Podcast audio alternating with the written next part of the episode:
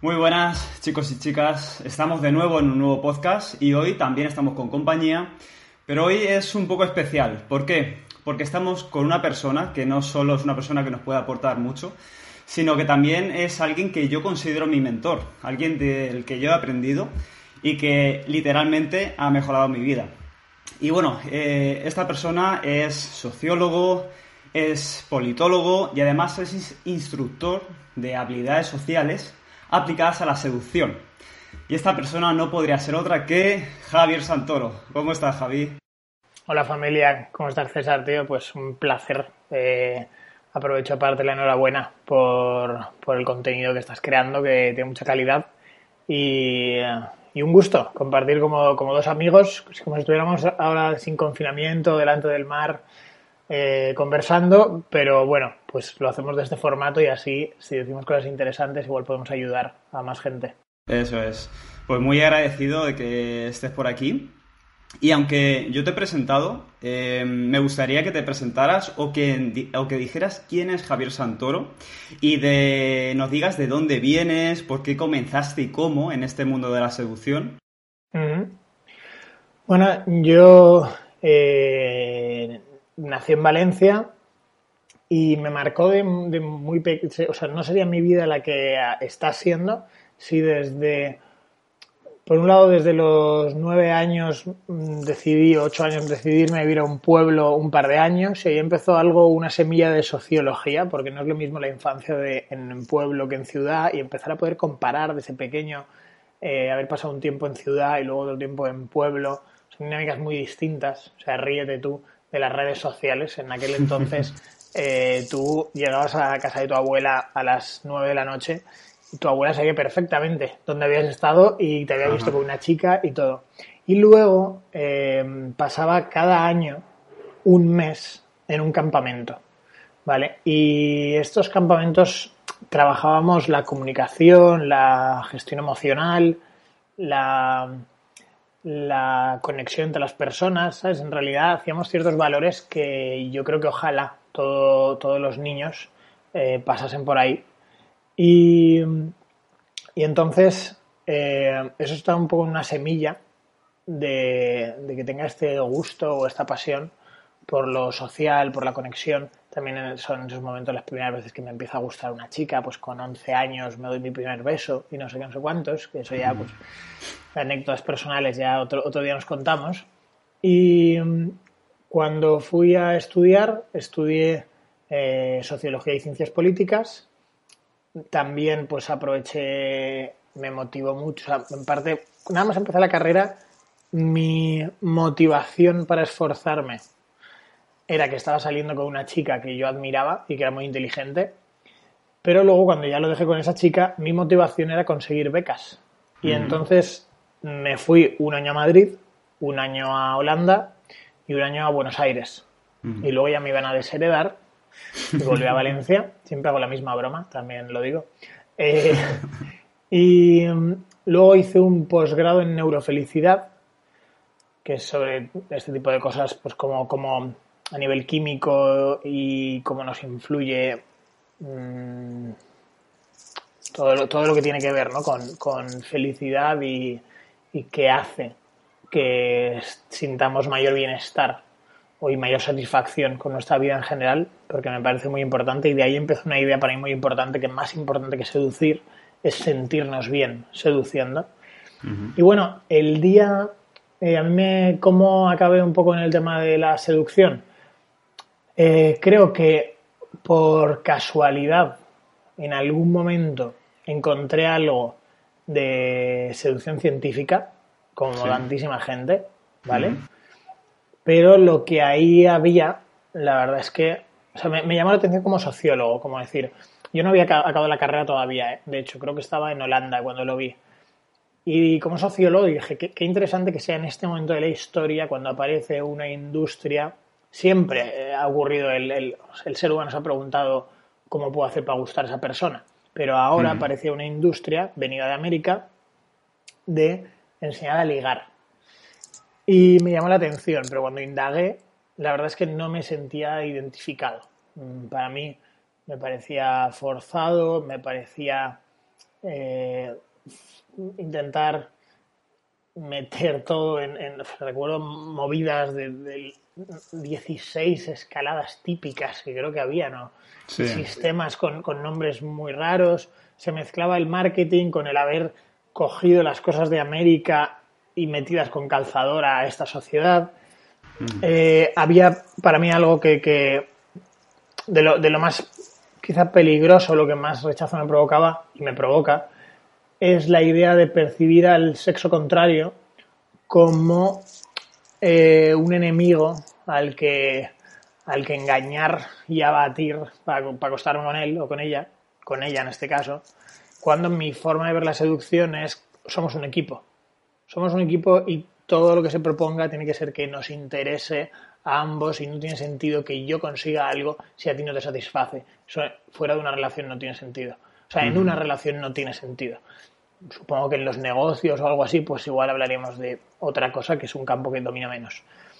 Y, pero sí que había una persona, que era Luis Tejedor, eh, que sus, sus artículos y tal sí que me parecían muy divertidos, sobre todo el humor o sea, aparecía, que para mí es así algo, tengo... Sí. Eh, considero que algo, para mí algo lo más cercano a, un dios en estos momentos para mí es el humor, si algo venero. No me considero muy gracioso, pero soy un gran admirador del humor. Y entonces, más lo que luego se ha llamado seducción, seducción natural, ¿no? Y me parecía que... Y recuerdo el año siguiente eso es lo típico, pues que yo igual me metía y veía algún, ay, mira, una vez cada dos semanas igual veía un artículo que habían publicado. Y al año siguiente yo estaba en Holanda y digo, ay, hace mucho que no me meto a ver ahí qué están haciendo. Y veo que no, encuentro a Luis en lo de seducción científica. Y entonces buscando encontré que había hecho su propio proyecto. Y ahí sí estaba, aparecía Álvaro, que yo no sabía que eran hermanos, aparecía, ya era una idea de proyecto coral, con mucho, mucho sentido del humor. Recuerdo que los podcasts eran maravillosos. Y me gustó, me pareció tan bueno, o sea, me pareció que aportaban tanto a. daban algo tan necesario a, esta sociedad que dije, joder, cuando vuelva a vivir en Valencia, porque veo que son de Valencia, quiero darles la enhorabuena. Y entonces, cuando volví a Valencia, lo primero que encontré fue un curso y, me, me, apunté, ¿vale? Y entonces, recuerdo que después de los cursos, pues igual alguna vez Luis y yo nos quedábamos tomando algún gin tonic, intercambiando ideas. Y recuerdo una vez que pues yo igual le conté alguna experiencia mía o alguna idea y me dice, pues, ¿por qué no me escribes un artículo sobre eso? tal Y entonces empezó una cierta relación de amistad y profesional. Y luego creo que fui invitado a podcast y eh, el día antes a yo acabar la carrera, Luis me manda un mensaje y me dice, oye Javi, ¿Cómo te verías como sociólogo en Egoland creando contenido, tal, tal y cual? Y así empecé. Así empecé y ha sido una, una parte de mi vida que tengo siempre en mi corazón. Y además, o sea, no solo a nivel eh, profesional, sino a nivel amistad. O sea, Luis, Álvaro, Yago, Quique, todas esas personas que se han cruzado con mi camino y muchos de los alumnos actualmente son mm, en algo entre amigo, familiar. O sea, yo, de hecho, con muchos alumnos uso la palabra alumni amigo. Y tengo mucho, mucho cariño, la verdad. Entonces ahí empecé. Luego ya pues pasó, pasaron un poco más de tiempo y empecé a desarrollar la seducción de día, que es un poco el campo en el que más me especialicé y empecé a dar vueltas por Madrid, Barcelona. También he, dado talleres en, en, en, ¿cómo se llama? En Holanda y alguna conferencia di en Copenhague, porque luego empecé a colaborar también con Zan Perrión. También para mí sería otra referencia. Es el, Luis en, habla inglesa, ¿verdad? Por así decirlo. Son, son, distintos, porque, porque Luis eh, es quizá desde mi punto de vista bastante racional. Ahora, a, Luis no le oirás hablar, yo creo, de energías. Pero eh, tiene una aproximación mm, más racional, sus tres cables, emocional, racional, sexual, tal cual, y eh, Zamperrion están un poco más abiertos o se inclinan, que yo no, digo ni que una cosa sea ni mejor ni peor, ¿eh? es distinto. Eh, digamos que Zamperrion le puede gustar bastante a quien le gusta la filosofía de la seducción y quiere ir un poco más eh, eh, um, a, también a la idea de la energía, de la de, qué, papel como hombre juegas en la Tierra. O sea, es muy interesante porque luego es muy distinto el, tipo de... Cuando da talleres a alumnos de Zamperrión o al Arsa Morata, que se llama su proyecto, a alumnos españoles o que vienen de Egoland, y ya no te digo los que venían, porque hace mucho ya he perdido un poco la pista, todos los que venían de la seducción más enlatada de Mario Luna y tal y cual. Eh, para darte un ejemplo, yo recuerdo estar en Holanda dando unos talleres a, gente de allí y, el, y, estar media hora o una hora debatiendo con ellos si seducimos por instinto o por decisión. Ese, es el, nivel. Mientras tanto, aquí en España me pueden preguntar eh, cómo puedo entrarle a una chica que va con tres amigas. ¿O qué hago si, si, es un grupo? ¿O cómo le pido el teléfono si no sé cómo pedírselo? Que también está muy bien, porque de hecho, cuando he dado conferencias para la gente de Arsa Morata, al principio me adaptaba a ellos y hacía cosas muy filosóficas. Pero luego una vez empecé a preguntar y dije, oye, ¿queréis que...? Y al final, me acuerdo de una de las últimas conferencias, les di hora y media. Era una hora, no eran 45 minutos, pero me fueron pidiendo que continuase. Solo de cómo pasar a la acción. O sea, que, al final lo ideal para mí es la combinación de, de, o sea, si solo eres una máquina que pasa a la acción, mm, puede que estés vacío y puede que al final, eh, vale, entrarás a la puerta o dejarás a la gente entrar en la puerta de tu casa, pero luego, ¿qué tienes en tu casa? Pero si solo eres filosofía, profundidad, pero no creas oportunidades, mm, puede que tengas una casa increíble, pero nadie va a venir a verla. Entonces, como casi siempre, pues los equilibrios eh, son, lo, son la virtud, ¿no? Me estoy enrollando mucho. Eh, no, no, pero está muy bien y además de, cosas que has dicho, eh, también te quiero hacer varias preguntas. lo primero de todo, sé que, bueno, mi, mi, podcast, mi canal al final es de multitema, tratamos un montón de ámbitos, entonces seguramente habrá mucha gente que no sepa qué es esto de la seducción. Porque puede sonar un poco ambiguo, no sé. Entonces, eh, ¿cuál es tu propia definición de la seducción? Pues a ver si me acuerdo, porque hubo un día de esos que de repente. A mí me gusta mucho escribir, escribo, intento escribir casi todos los días. Y lo que pasa es que para, normalmente para mí, ¿eh? desde más desde los nueve años. Y recuerdo un día que creo que di con mi definición. Mm. Eh, y creo que lo llamé em, proceso comunicativo y emocional causa y consecuencia de la atracción. Me explico. la, seducción tiene una parte siempre comunicativa y emocional. Si me llama la atención una persona, está el cómo rompo el hielo, eh, si me gusta cómo le pido el teléfono, que como una conversación, cómo fluyo. Y luego está la parte emocional, mi miedo al rechazo, mi timidez, mis bloqueos sexuales. Entonces, es un proceso comunicativo y emocional causa y consecuencia de la atracción cuando me atrae a alguien, como me atrae a alguien, quiero seducir. Pero conforme seduzco, genero atracción.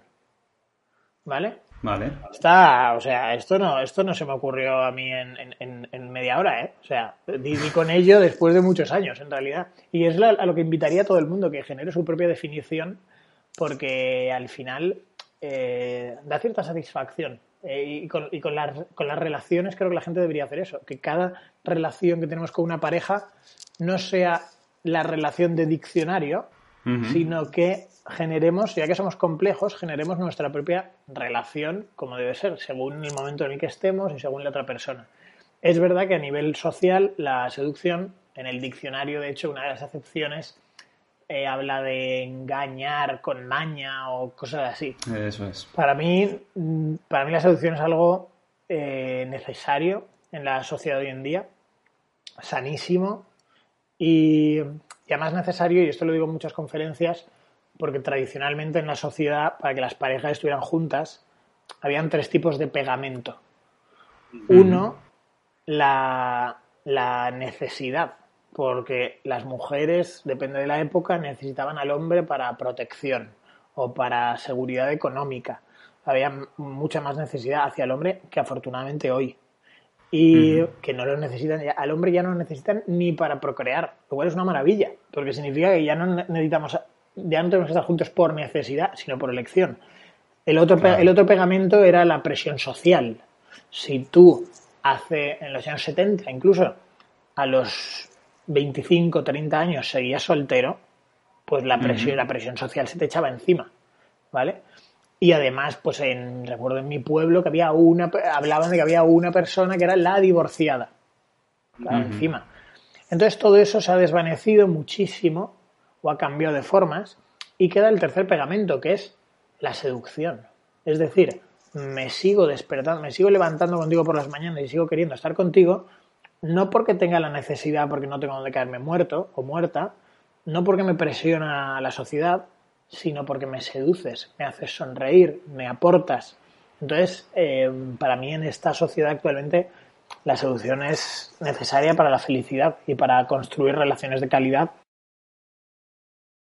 Claro, creo que como sociedad y más creo que pasaba antes, estábamos acostumbrados a no tomar las riendas en nuestra propia, de nuestra propia vida en ese sentido, en, el sentido de poder elegir nuestra pareja, eh, seducir porque queríamos y no porque lo necesitábamos, para, en cierto sentido. Entonces, eh, ¿tú crees que se puede aprender a seducir? Eh, porque, obviamente, si tenemos que conducir, si queremos sacarnos el carnet de conducir, tenemos que pasar una parte práctica, una parte teórica. Si tenemos que desempeñar un trabajo, tenemos que estudiar, tenemos que, nos tienen que formar. Pero a la hora de seducir, parece que nos miran un poco mal, ¿no? Cuando, cuando, se, cuando decimos que esto se puede aprender. Bueno, es eh, realmente es una pena que hayamos naturalizado que debemos aprender álgebra y geometría que yo creo que hay que aprenderla. Y sin embargo, no naturalicemos del, del mismo, como mínimo igual, como mínimo igual, yo creo que habría que más, pero no naturalicemos como mínimo igual que es necesario y sano para una vida plena y feliz aprender a, a, a gestionar nuestro deseo, que al final cuando Mm, seducimos, en realidad lo que hacemos es canalizar nuestro deseo social. Mm, cuando también la seducción tiene una vertiente social y una, y una de relaciones. Es decir, para mí seduce un buen profesor cuando logra que los alumnos se motiven y estudien porque les motiva y no por miedo al examen, o un buen padre cuando logra que que los niños eh, ayuden en casa porque lo entienden y les motivan y lo ven como un juego y no por un castigo, ahí se está seduciendo. Y también se, se, seduce en la parte de crear relaciones, ¿no? O sea, para que si a mí me gusta alguien, convierto ese deseo en acción. Y al pasar en acción tendré que o escribirle o ser original, tendré que tener paciencia, tendré que gestionar mis nervios, tendré que ver qué hago con mi miedo al rechazo. Hay todo un, un mundo eh, que, en realidad es muy rico y que me, en realidad creo que con los años lo, mm, va siendo más normal, pero, pero aún nos queda, ¿no? Para naturalizarlo con la misma naturalidad que, vemos aprender mm, música o aprender eh, matemáticas o, aprender los ríos de España. Eso es. Y además nos va a ser mucho más útil seguramente eh, saber cómo seducir que saber los ríos, los nombres de los ríos. Es que no quiero que se enfaden los expertos en, ríos, en, los expertos fluviales, pero eh, yo creo que... Es que además recuerdo que el primer alumno que yo tuve, en que yo tuve, no sé, sería 2012, recuerdo que fue un directivo, fue en Valencia, un directivo de una empresa importante de Valencia y me dice, mira, es que llevo 20 mm, años en mi trabajo y me he dado cuenta que me he dedicado tanto a lo profesional que, no sé cuidar de mis relaciones, no me siento hábil en mis relaciones y encima es que incluso en lo, y eso me hace sentir una carencia, pero es que encima en mi trabajo me dijo, llega un momento, cuando vas ascendiendo en la empresa, que mejorar ya no depende de cuánta contabilidad sé o cuánta ingeniería sé, sino depende de cómo me comunico con los clientes, si entiendo las necesidades de mi equipo, o sea, los valores de nuevo y las habilidades de la seducción. Vale. Eh, también te quería hablar de diferencia, porque antes lo has comentado, entre seducción de noche y seducción de día. Eh, creo que la mayoría de, gente estamos más acostumbrados a seducir de noche cuando salimos de fiesta y no tanto seducir de día. O sea, ¿cómo, sería eso de seducir de día y qué, diferencias trata una de la otra? Pues em, la seducción de... tiene diferencias, sin duda. La, la seducción de día es socialmente mucho más extraordinaria. Cuando te acercas a alguien se va a sorprender más. Eh, estás diferenciándote ya en el hecho de acercarte, ¿vale? Sin embargo, en la seducción de noche eres uno más muchísimas veces. Es decir, yo montones de veces de día, la persona a la que me ha acercado me ha dicho, esto no me había pasado nunca. Esto es una cámara oculta, también te dicen cosas así. Por la noche jamás me ha pasado. Por la noche eh, ocurre una norma que yo llamo tú eres tú y todas las personas que recuerdan a ti.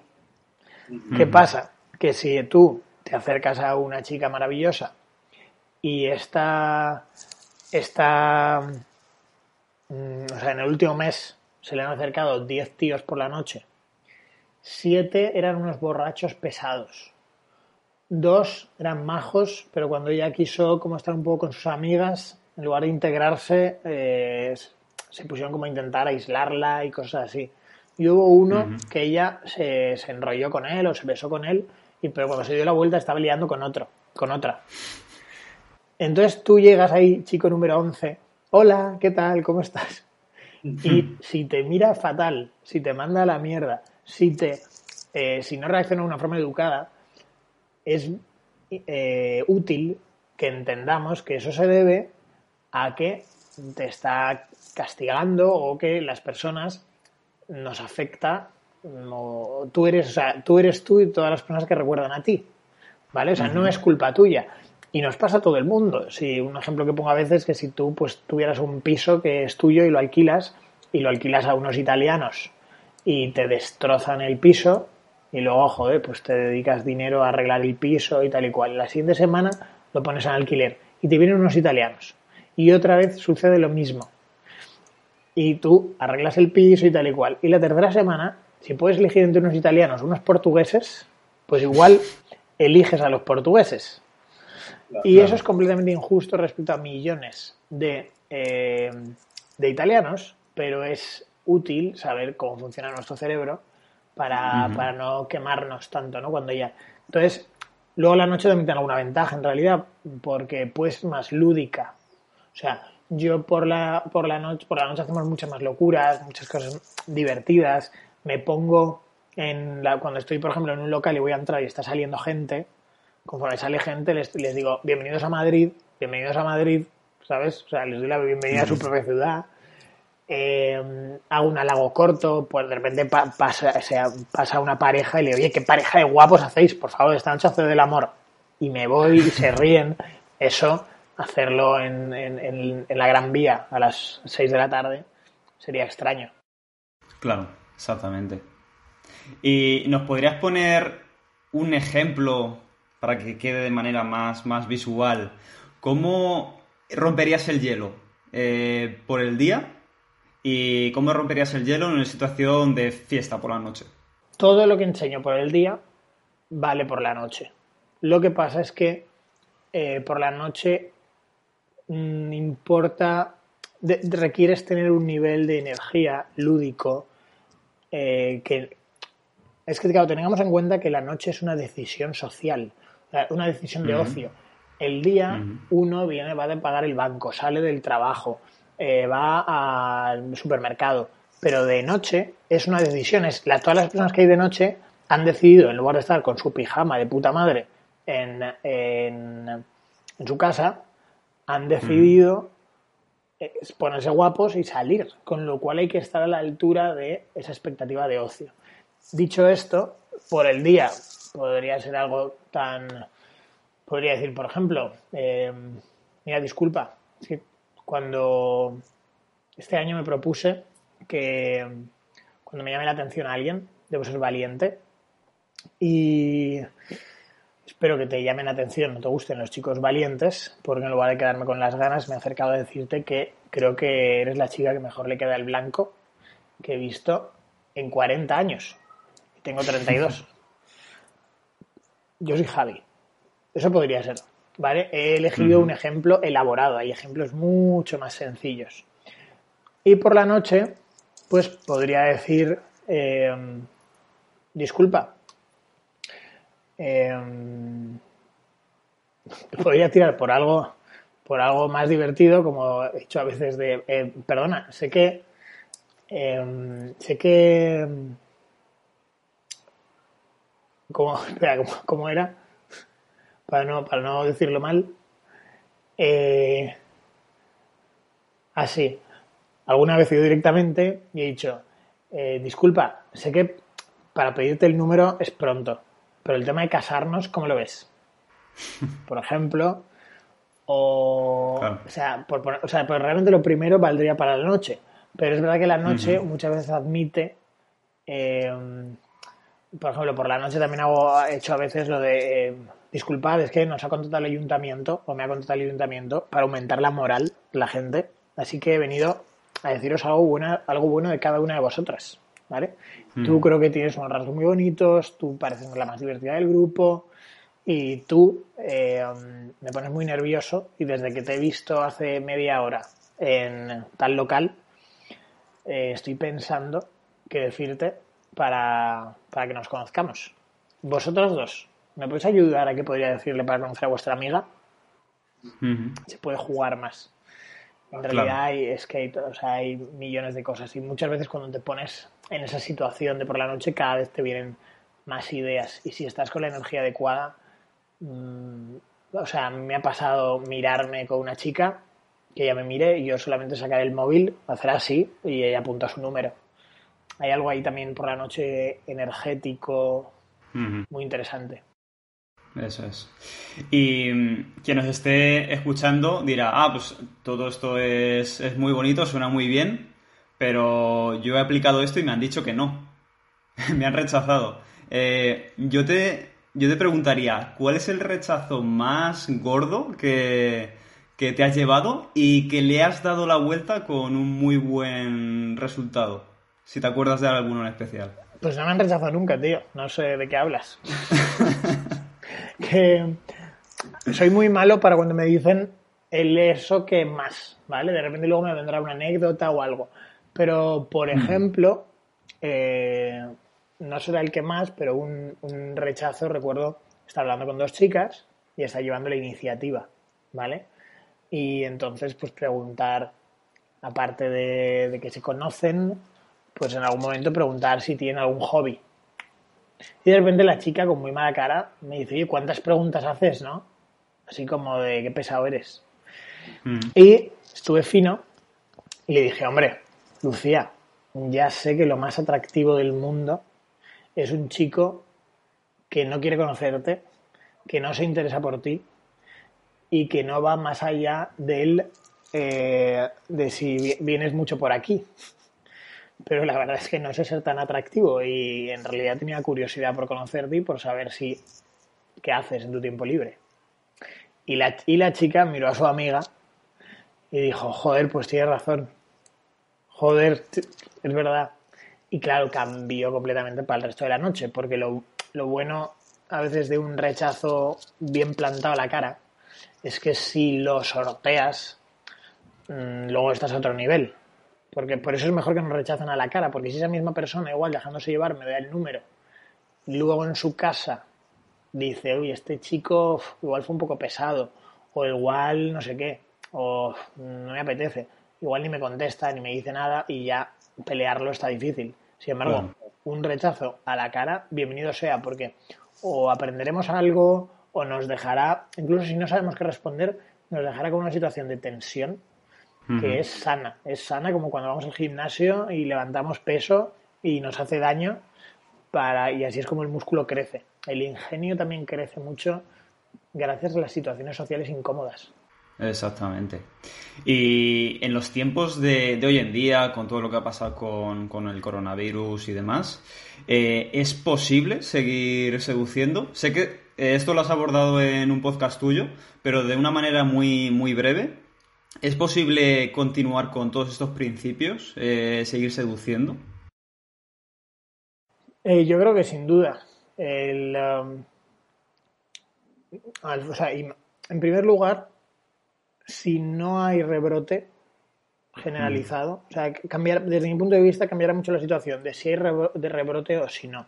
Porque si no lo hay, si la tendencia es a cero, entre comillas, o a una situación como la anterior o de seguridad, pues va a ser inevitable que las personas tiendan a, su cultura normal, nuestra cultura latina, eh, y tendamos a eso a una cultura sociable, abierta, incluso con más ganas que antes, después de, haber estado confinados. ¿vale? Yo me estoy acercando a gente por la calle a diario y, veo muy buenas reacciones. Y lo que sí que eh, creo que también que hay que adaptarse, hay que, hay que tener un poco de inteligencia social. Si yo veo a una persona, como vi a una, que llevaba una mascarilla, una pantalla y un casco de moto, las tres cosas, pues puedo deducir que igual a esa persona lo que más ilusión le hace no es que yo me acerque a conocerla o conocerlo, pero las playas están llenas de, gente. Y de gente además ya sin mascarilla. Y por la calle yo me he acercado a gente con mascarilla y todo bien, ¿sabes? Es que, mm, o sea, no asumamos, si yo tengo ganas de conocer gente y de conectar, ¿por qué el resto de gente no va a tenerlas, ¿sabes? Claro. Eh, también he visto, porque bueno, te sigo, te sigo en Instagram y demás, que has estado en un montón de países y antes has hablado de, de la cultura española que nosotros tenemos, que al final es una cultura latina que nos hace acercarnos a los demás, tener bastante relación. Tú que has viajado, pues Argentina, Colombia, Japón, Irán, Australia, eh, Países Bajos. Eh, te, lo has preparado, ¿eh? para la entrevista. países más fríos dentro de Europa, más cálidos. ¿Qué diferencias culturales, si es que las hay, has podido observar en, este tema de seducción? Em, a ver, diferencias culturales existen, Mm, por ejemplo, en, en Copenhague, recuerdo que las chicas a las que me acerqué como que flipaban más, ¿vale? Y en, en Cuba, sin embargo, nadie se va a sorprender de que hables con una persona por la calle, porque para mí las dos sociedades que he conocido, donde la distancia entre los, los desconocidos es menor, es Cuba e Irán y está cerca Brasil. Porque de hecho, desde mi punto de vista, Brasil y Cuba son una especie de primos. Tienen muchas similitudes eh, y quizá por la por toda la influencia de, de la esclavitud y de la herencia africana, hay muchas similitudes. De hecho, pues eso, tienen está todo el tema del candomblé y de, los dioses mm, ya Oshun y toda esa gente, toda esa mm, religión está en ambos lugares. Y, y, por ejemplo, en Australia, Australia es que me pareció bastante mediterránea.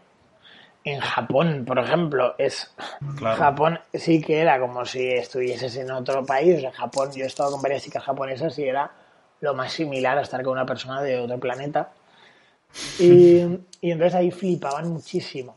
Lo que pasa, ¿vale? Y podríamos entrar mucho en, los detalles de cada sociedad. Hmm. Pero ocurre que hay una idea que, a veces he oído llamar en sociología derecho de gentes. Y la primera vez que escuché hablar de, esto, eh, hablaban de que los, los pescadores cubanos que iban a Sudáfrica volvían a Cuba y decían, eso del apartheid es mentira, porque nosotros somos negros, hemos estado allí en Sudáfrica y no hemos tenido discriminación y hemos estado bien. Entonces, ahí es donde aparece una idea, que es que al extranjero nunca se le va a aplicar las reglas de esa sociedad. Cuando yo estoy en Japón y me acerco a una persona, las personas me, reaccionan mejor porque dicen, ah, es que es español. Igual en España no es nada normal.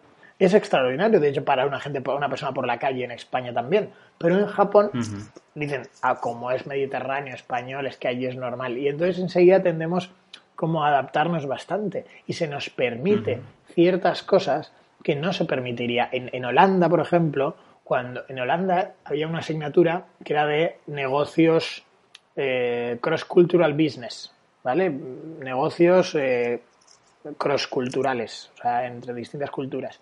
Y estudiaban en el libro, yo lo veía como decían, bueno, en la cultura española y en la mexicana y tal, eh, es normal que si quedas a las doce y media se empiece a la una. Y cosas así. En realidad no es tanto así. Si tú quedas a las doce y media y empiezas a la una, tienes que disculparte, tío pero allí lo estudian y entonces yo luego llegaba tarde en Holanda y decía, perdón, es que soy español. Y lo veían como, ah, perdón, es que hay que respetar su cultura. Entonces, eh, he podido tener una, actitud bastante similar en, en, distintos países gracias a que se me permite porque obviamente soy extranjero. Y luego creo que las diferencias interpersonales a veces pueden ser más que las interculturales en todos los países te puedes encontrar con una persona muy sociable, muy abierta y que le flipa y le hace su día el que te acerques de día y la conozcas y tal y cual, y otra persona que, que, es súper cerrada, súper tímida o que tiene a su novio o novia cinco metros más para allá y que no quiere meterse en líos. Eso es, eso es. Vale, y hablando de, Instagram, también he visto que haces encuestas de vez en cuando para preguntar diferentes cosas sobre, sobre seducción, eh, qué opinan las mujeres sobre los hombres, al revés. Eh, ¿Qué te ha sorprendido más de alguna encuesta en concreto? ¿Qué te creías que era de una manera y has dicho, hostia, mm, no era tan como yo esperaba? A ver, es un, es un honor que creas que eso son encuestas. en realidad es divertimento, en realidad es divertimento. O sea, ten en cuenta que puse una, sí, sí que puse una bastante interesante de, de qué rasgos físicos no toleramos en, el otro sexo.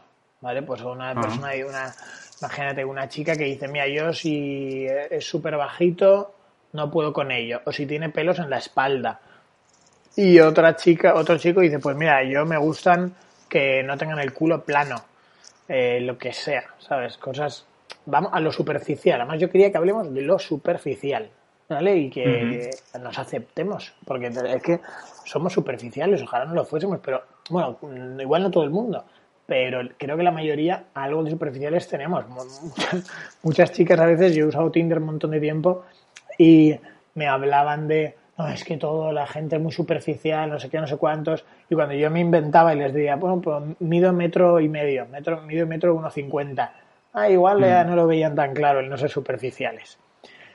Pero también he, tenido alguna encuesta de poner, de hacer una foto a la típica pegatina de cuando estrenas un móvil o cuando estrenas un aparato que tiene una pegatina, que yo no soy de soy de aguantar esa pegatina, como porque, como para ese gusto dejarlo para antes de morir. Y entonces ahí siempre lo puse para ver eh, quién es de quitar la pegatina y quién no, ¿vale?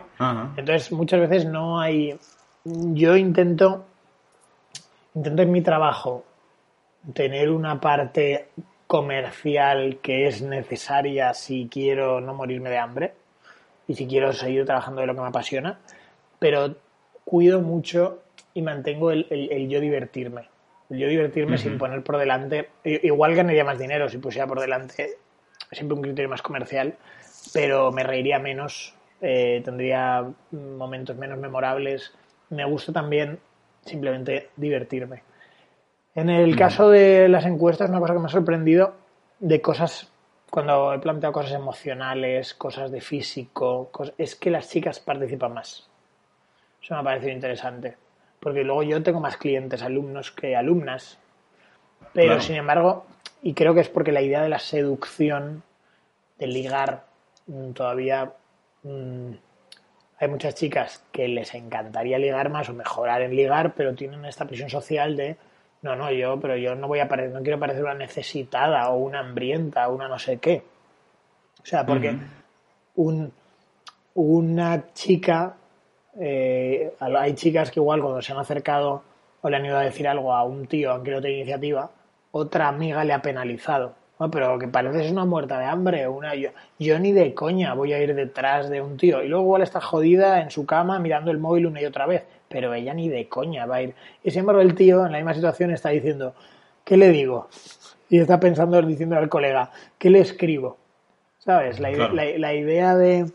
Entonces tenemos una aproximación con los años va convergiendo y que de hecho cada vez vienen más alumnas, pero la presión social respecto a lo sano o lo positivo que puede ser ligar ha sido distinta. Pero sin embargo, luego a las mujeres siempre les ha interesado mucho en general las cuestiones de psicología, de comunicación, de conexión. Entonces, luego veo mucha interacción de, chicas.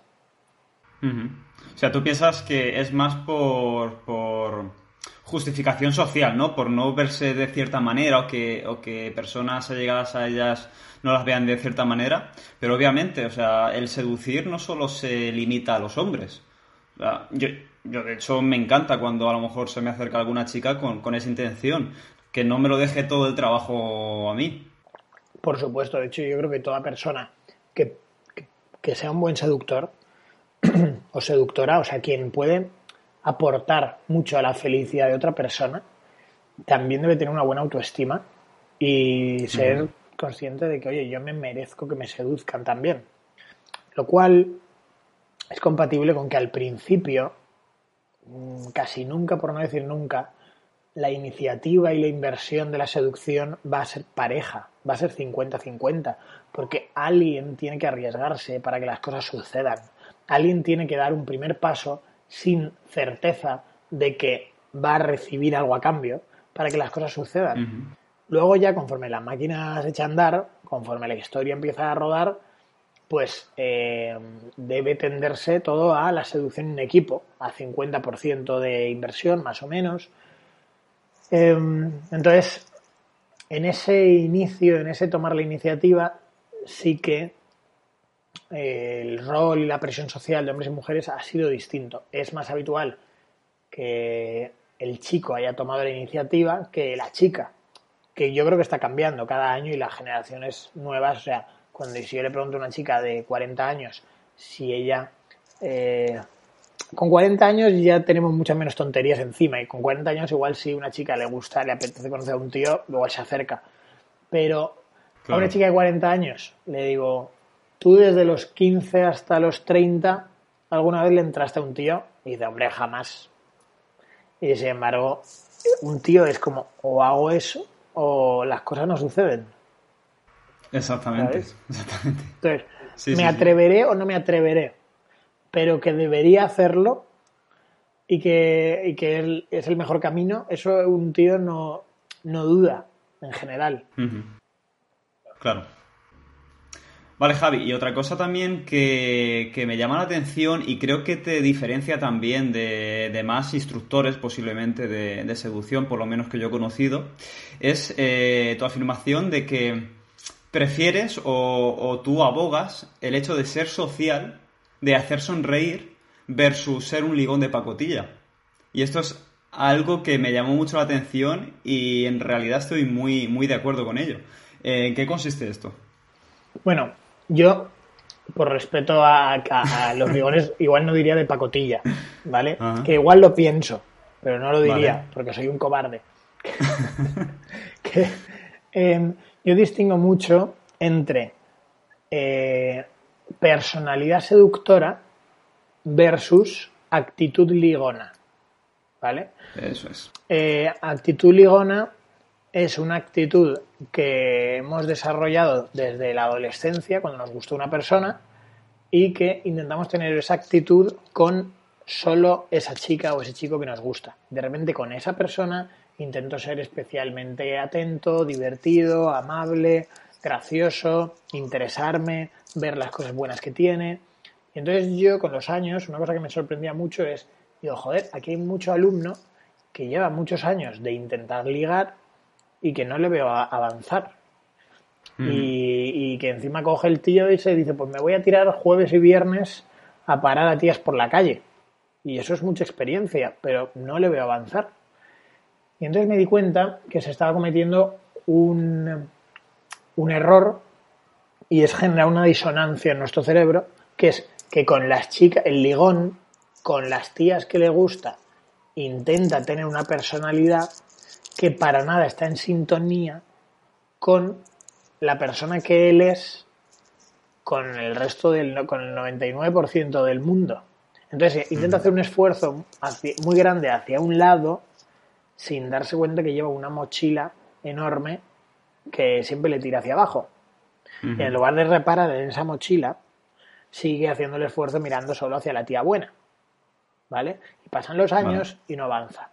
Sin embargo, la personalidad seductora intenta ser una personalidad que abarque todos los aspectos de nuestra vida. No es un botón que enciendo y apago como el ligar, sino que es una personalidad que responde a ciertos valores y que eh, uno de esos valores, por ejemplo, es la generosidad, es ver la belleza de los demás y es ser generoso eh, compartiendo esa belleza cuidando la autoestima de los demás. Porque en realidad todos como seres eh, sociales que somos, nuestra autoestima es interdependiente, en realidad. O sea, por, por muy seguro que te convenzas que eres, si aparece, si te pongo delante una fila de 100 personas que te dicen que eres la persona más horrible de España, seguramente si no estás mal de la cabeza, eh, tu, tu, tu, idea sobre lo guapo que eres irá variando.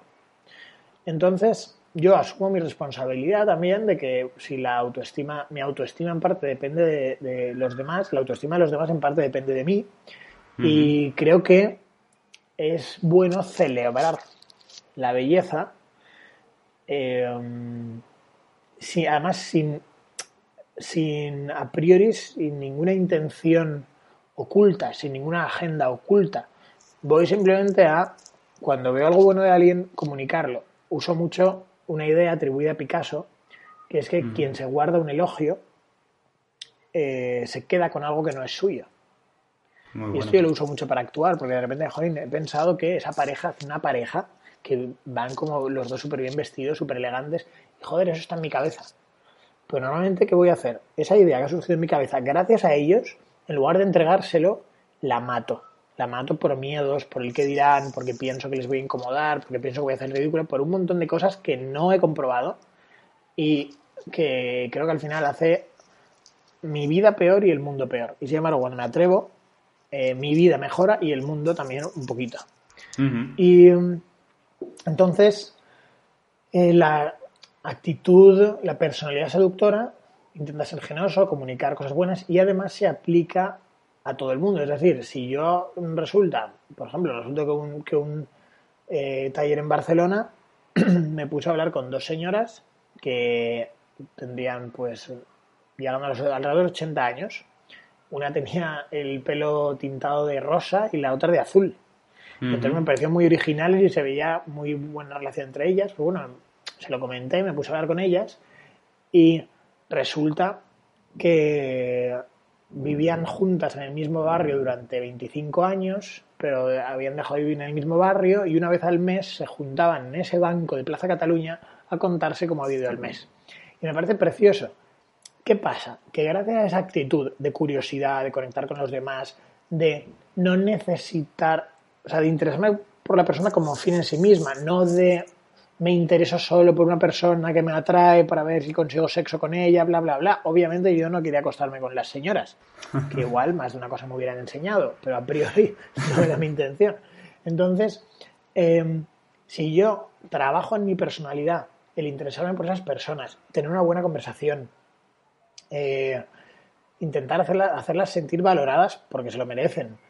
Luego voy a una chica que me gusta y me atrae, y de forma natural mi cerebro ya está acostumbrado a mm, preguntar, a interesarme, a conectar y no siente una disonancia, la disonancia del ligón. La disonancia del ligón que es, estás intentando ser extraordinario y la polla con la persona que te gusta cuando no tienes, no aplicas nada de esos valores con los seres humanos en general. ¿Vale? Entonces, de eso se trata la persona seductora. Por eso la persona seductora está orientada a todas las personas, pero encima yo creo que luego cuando le gusta a alguien liga mucho más. Porque encima las personas notamos la congruencia. Cuando yo me acerco a una chica, yo creo que ella nota una naturalidad que en el ligón, antes o después, va a notar la disonancia de que está intentando ser alguien que en general no es. Y de ahí, ahí es como yo con los años descubrí que los alumnos alcanzaban y van alcanzando lo que la tan ansiada naturalidad. Claro, exactamente. Pues eh, contando lo de las señoras mayores, yo tengo una anécdota también, y es que cuando pues aprendí todo esto de, de ti, yo me lo tomé al pie de la letra y me generaba tanta ansiedad acercarme a una chica que me gustara.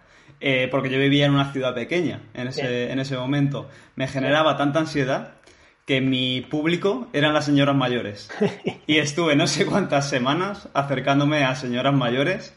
Y vamos, eh, en esas semanas me he llevado más eh, sonrisas y abrazos que, que, en mi vida, yo creo. Pues sin duda, desde luego, reducirte probabilidad de éxito y habilidad con tías buenas y con chicas que te gusten no te lo reduce. O sea, eso solo, eso solo hace que, que, tu, que tu cerebro vaya mejorando. Luego tu camino será más largo o más corto dependiendo de tu habilidad, la experiencia que tengas en el pasado, cuánto quieras esforzarte, pero desde luego le estás haciendo bien a tu cerebro y a tu personalidad. Y luego encima quedas con una chica y siempre tienes anécdotas más graciosas que contar. que, eso, no viene mal, tampoco. exactamente, exactamente. Y mm, en relación a todo esto, eh, ¿tú piensas que a la hora de seducir, porque como has comentado al principio, obviamente no esto no consiste en el fin únicamente, en seducir sí o sí, en al final eh, alcanzar lo que tú quieres lograr, sino que eh, actuar conforme a unos valores, ¿no? Entonces, ¿tú crees que hay unos valores o tú entiendes la, la, seducción conforme a unos valores? Cada, cada vez más. De hecho, eh, desde hará un año o así, estoy pensando que si escribo otro libro, va a ser algo así como los valores de la personalidad seductora. Es mm. curioso que justamente hace poco escuché un podcast de mi amigo Pau Navarro, que hacía años que lo tenía un poco, no sabía qué estaba haciendo, y por casualidad encontré un poco en qué estaba y escuché un podcast y él también él habla mucho de, o, le oí hablar ahí, de no centrarse tanto en objetivos, sino en valores. Y me sentí identificado porque desde hace años, conforme yo he ido enseñando y la seducción ha ido formando parte mm, importantísima de mi vida, creo que, que lo que hay que orientar, y esa, esa, esa perspectiva que yo tengo de la personalidad seductora responde a unos valores, más que a, la frase concreta que decir o, al, o a la técnica de, de persuasión X. O sea, la idea es que el alumno entienda unos valores, le vea los, lo positivo de esos valores para sí mismo y para su vida y luego veamos cómo aplicarlos. Y desde ese punto de vista podemos hablar de podemos hablar de la honestidad, podemos hablar de la valentía, podemos hablar de la paciencia. Todos son valores eh, fundamentales en seducción que cada uno de ellos mm, tiene primero mucha enjundia para darle vuelta sobre la importancia que tiene.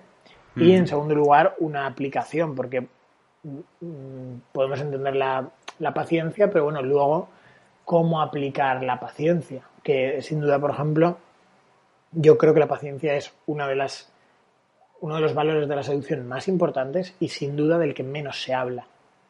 Se habla, por ejemplo, de la seguridad, pero se habla poco de la paciencia y la paciencia yo creo que es un tipo de sabiduría. Claro. Muy interesante. Muy interesante poder desarrollar eso porque obviamente no, como tú dices, no se habla mucho y creo que tiene a la hora de, de, pues, de seducir pues mucho que, mucho que aportar, obviamente. Eh, vale, Javi, para ir terminando un poco, eh, quiero preguntarte cosas un poco para que te conozcan algo más, que, no te hayan podido preguntar en otros vídeos o otros podcasts. Aunque más o menos lo has podido comentar antes un poco, pero ¿de quién has aprendido más en todo esto de las habilidades sociales? ¿Y qué es lo más valioso que has podido aprender de esta o estas personas? Vale. Em, yo creo que mi aprendizaje tendría eh, cuatro bloques, que sería experiencia y formación previa a trabajar enseñando seducción, ¿vale? Pues mi formación como sociólogo, como licenciado en ciencias políticas, toda la... Mm, mucho de lo que yo a veces enseño está... Yo, yo fui... O sea, yo trabajé mucho en campamentos para adolescentes, fui catequista durante tres años y cada mm, semana tenía mi formación a, chavales de 15, 18 años donde trabajaba muchas cuestiones de conectar, de, de tener menos miedos, trabajaba muchas cuestiones que luego las estaba cierto germen está en lo que enseño hoy en día. Eso me parece muy interesante. Luego, la experiencia posterior, o sea, obviamente no puedes pasarte ocho años yendo casi cada fin de semana dando talleres o sea, tantos alumnos, la presión de tener que de una, una conferencia, alumnos tan distintos, ya más de mil seguro. Todo eso te enseña mucho sin darte cuenta. O sea, eso es una experiencia que, que es ineludible, ¿no? Y mm. el tercer bloque sería los propios alumnos, al compartir, creando una comunidad de compartir eh, de, con un vínculo, suelo a poder ser, llevarme muy bien con mis alumnos, en general siempre un punto así como de amistad, a veces de, a veces algunos de mis alumnos son mis mejores amigos hoy en día. Y el cuarto mm. punto sería personas de referencia, ¿no? Y de personas de referencia, pues eh, estaría Luis, estaría Yago, estaría Antoni, estaría Álvaro, estaría Zamperrión, eh, estaría un amigo mío que tampoco sería quien soy si no fuera por él, que es Agustín, que es un amigo mío que empecé a tener desde cuando yo tuve 15 eh, años, empezó a ser, empecé una amistad con él y es una persona que, tendría en aquel entonces como 40 años. Y ahora el otro día le estaba ayudando con una mudanza, ahora tiene 53 y era una persona, es una persona muy interesante que escapó de Cuba, llegó a ser profesor en Estados Unidos, en la universidad, luego en Inglaterra. Y para mí siempre fue un honor que una persona mayor y tan interesante y que sabía tanto de mujeres, eh, yo quisiera, o sea, siempre fue, o sea, tuviese una amistad tan fuerte conmigo, que, que él le gustase estar conmigo con un chaval en lugar de con otra gente, ¿no? Y que viese. Y, y Luis, por ejemplo, pues, o sea, yo todo esto sin aquel mensaje en el que en el que Luis me invita a participar en Egoland.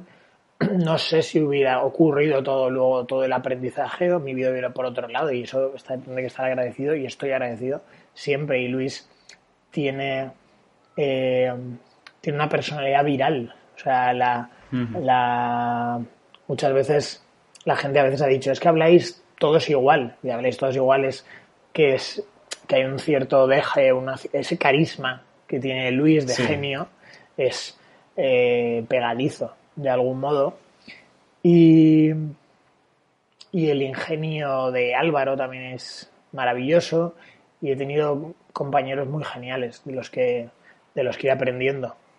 Y eso pues eso sería un poco quizás si me disecciono un poco lo que está en mi cabeza estaría en esas en esas líneas. Y, y Zamperrión también es bastante bastante interesante, también tiene mucha sabiduría y, me ha hecho conectar con otras personas de esa comunidad, como por ejemplo con Nico, con quien pasé, me fui hace unos meses, estuve un mes y medio en Colombia y estuve en un retiro con él y, tienen una perspectiva también más espiritual, que yo igual no lo soy tanto, pero muy, muy nutritiva. ¿Y dónde te ves? Eh, ¿Dónde y cómo dentro de 10 años? Eh, um, pues, o sea, me, veo muy parecido. O sea, hace, si me hubieran preguntado, es que yo a veces que creo que sigo teniendo 20 años y, me, cuesta lo de hacerme mayor y de hecho soy bastante nostálgico. En realidad, mm, si, si consiguiese seguir ayudando a determinado número de alumnos, tampoco, no, no, no necesito para nada ser ni el más conocido, ni el mejor, sea lo que sea eso. Em, simplemente si sigue habiendo un porcentaje de personas que en su camino hacia la seducción pues tienen unas dudas y unas preocupaciones que yo puedo resolver y puedo ayudarles y puedo seguir sintiéndome útil, pues en esta en este me veo en este camino de forma seguir consolidando lo que llevo ocho años construyendo, ahora con un proyecto nuevo que es Seducción y Relaciones. Y, y estoy en, esta misma línea. No, no, tengo. No tengo pensado comprarme un castillo, ni, ni una piscina, ni tal. Ya en realidad tengo unas condiciones materiales que me hacen sentir muy afortunado, porque no lo ves, pero tengo el mar ahí y, o sea, si, si, no, si no soy agradecido, soy un desgraciado, porque yo en realidad tengo mucha suerte. Entonces me gustaría seguir, me gustaría seguir enseñando, me gusta mucho enseñar y lo que tengo que mejorar, de hecho, es en la parte de, de, dirigir, porque me, me, apasiona enseñar y me gusta mucho, pero ahora este que es mi proyecto, pues me implica aprender cosas tan tontas como Mm, poner cómo hacer la miniatura del vídeo de YouTube. Pues yo para, para eso la primera vez estuve dos horas. Igual tú también sabes de qué hablo. Todo ese tipo de movidas de quien, si eres tú el que dirige todo, que poco a poco también creo que lo, eso lo externalizaré, pero mi filosofía actual en este momento es voy a ir con un poco de tranquilidad y ver todos los procesos, ¿sabes? Para y luego ya Mm, externalizaré a otras personas, pero me apetece estos primeros pasos con paciencia que enfrentarme al reto. Y si me enfrento al reto, eso me hace pensar. Y si me hace pensar, me surgen buenas ideas. Entonces, en eso estoy. Claro, qué bueno, qué bueno. Pues me alegro de, haber escuchado esa respuesta porque a mí me hace ver que en realidad estás en el camino donde quieres estar y que estás disfrutando de, tu propio proceso. O sea, que no estás anhelando eh, cuando llegue este momento, ahí ya realmente, no, no, que te noto por lo menos que, joder, estás bien, que quisiera seguir así y hoy escuchar eso, la verdad es que es muy bueno, muy bueno. que además, no hay, o sea, yo cojo la moto a menudo, César, y eso, eso ah. significa que me puedo morir mañana. Así que más, vale encontrar satisfacción en lo que hago hoy. ¿sabes? Y, si puedo encontrar satisfacción en lo que hago y ir generando camino, porque mi expectativa no es morirme mañana, pero no viene, no viene mal eh, recordar que, la mayoría de cosas no son ni un cuarto de serias de lo que nos preocupa. O sea, realmente los problemas de verdad están en las urgencias de los hospitales y, y creo que tengo mucho de lo que sentirme agradecido, así que ahí iremos y me, y me alegra ah. un montón de verdad tener... Sí que eh, yo tengo mis miedos y mis inseguridades y no soy la persona más segura del mundo y notar una acogida tan cálida y cariñosa de tantísimos alumnos que me estáis escribiendo, que eh, os noto cerca, para mí es un gusto y ojalá sea así y eso me da ganas de continuar porque yo lo que quiero es más de eso, más de conectar muy bien con personas a las que yo pueda ayudar. Y, ¿qué, más puedo pedir? Que, ser útil y ganar algo de dinero que me haga pagar las facturas y que no viene nada mal. y pague mis drogas. Que no sé cuáles son en realidad porque soy soy tan sano que da asco. Pero ese es el rollo. Qué bueno. Pues eh, te agradezco mucho, Javi, que hayas estado aquí con nosotros compartiendo todas tus experiencias y bueno, que le, haya podido servir a, a quien nos esté escuchando, nos esté viendo. Y para mí es un placer siempre poder compartir tiempo contigo. Eh, pero antes de irnos, eh, ¿dónde te pueden encontrar aquellos que quieran dar contigo? Pues como estoy en periodo de crear un nuevo proyecto, eh, de momento pueden, o sea, pronto estará la web de seduccionyrelaciones.com, pero de momento en mi email javier.sociólogo.gmail.com me pueden encontrar. Me pueden encontrar en el canal de YouTube de Seducción y Relaciones Javier Santoro. En el Instagram javivi.santoro, que pronto habrá también Instagram de Seducción y Relaciones. Y en el Facebook Javier Santoro. Y, si ponen un foco eh, mirando al cielo con, unas galletas de dinosaurio, pues también apareceré. Qué bueno. Pues eh, una vez más, muchas gracias Javi por, por estar aquí en este, en este canal, en este podcast. Y, nada, un gran abrazo y espero verte pronto en persona. Igualmente, tío, eh, muchas gracias, ha sido un placer. Otro día podemos continuar hablando de cualquier tema y mando abrazos a nuestra audiencia y para que te ahorro decírtelo, te ahorro que tú lo digas, digo yo, lo de suscribíos, comentad, darle al like, eh, a la campanita y, el rezo habitual. Exactamente. Muy bien, Javi. Muchas gracias. Un abrazo. Chao. Nos vemos. Chao. Hola, soy César Oter. No sabré decirte exactamente quién soy, qué formación tengo, ni a qué me dedico. Y no porque me lo quiera guardar como un secreto, sino porque no me podría encasillar con nada. Aunque si me tengo que identificar con algo, probablemente sea con la frase filosófica más sabia, yo solo sé que no sé nada. Se podría decir que soy un gran conocedor de nada, pero cuestionador de todo. Y no pretendo decirte cómo vivir, qué hacer ni qué pensar. Creo que en este juego llamado vida no hay absolutos y que tu propia verdad está en lo más profundo de ti. Cada episodio de este podcast es un ejercicio de cuestionamiento, porque realmente vives la vida que quieres vivir, experimenta la realidad que has creado o la que alguien más decidido por ti. ¿Por qué te empeñas en alcanzar logros si no te sientes bien con la vida, si no te sientes bien contigo mismo? Ya que has llegado hasta aquí, adelante, entra y vamos juntos a cuestionarlo todo.